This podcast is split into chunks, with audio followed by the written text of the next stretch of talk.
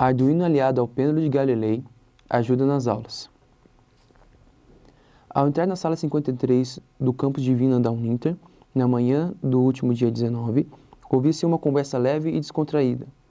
Álvaro Crovador, aluno de mestrado de Educação em Novas Tecnologias, havia chegado cedo para a defesa da sua dissertação, o uso do Arduino em sala de aula no experimento de pêndulo simples de Galileu Galilei, que aconteceria às 10 horas.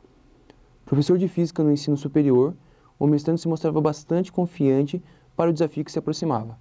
A banca era formada pelo orientador, o professor Luciano Florentino de Medeiros, o ilustre decano da Uninter, professor Alvino Moser, e também o professor Álvaro Emílio Leite, convidado da UTFPR.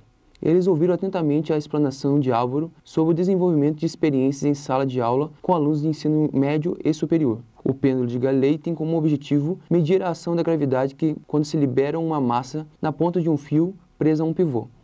Observe-se então o deslocamento do objeto lançado de diferentes posições do protótipo tem o mesmo tempo de duração das oscilações curtas ou longas no movimento de ida e volta. O foco principal do trabalho de Curvador era combater a falta do interesse dos alunos pelo estudo de física, investigando como os professores poderiam, com experiências simples e práticas, como o pêndulo de Galileu Galilei, aumentar o interesse dos alunos em seus estudos diários.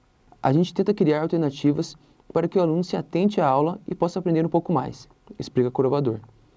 Segundo o professor, a praticidade e o baixo custo da produção do protótipo são os grandes atrativos do projeto, que pode atingir várias faixas etárias. É um trabalho fácil de montar, pode ser utilizado por professores de ensino fundamental, médio e superior, diz o mestrando.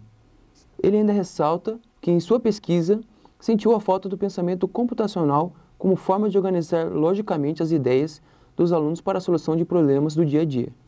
Segundo Álvaro, esse tipo de pensamento deveria ser trabalhado desde o ensino fundamental, para que quando a pessoa chegasse à fase adulta e precisasse deste método, ele já estaria desenvolvido. Após as considerações finais da banca avaliadora, Álvaro teve sua defesa de dissertação aprovada com louvor. Em seguida, foi cumprimentado por todos os colegas e membros da banca. Sobre o futuro da sua pesquisa, o novo mestre de Educação e Novas Tecnologias pela Uninter diz que pretende continuar fazendo outros protótipos, reutilizando o hardware do primeiro teste para produzir uma nova gama de experimentos, que serão realizados em sala de aula com seus alunos. Texto: Caio Brenner. Locução: Caio Brenner.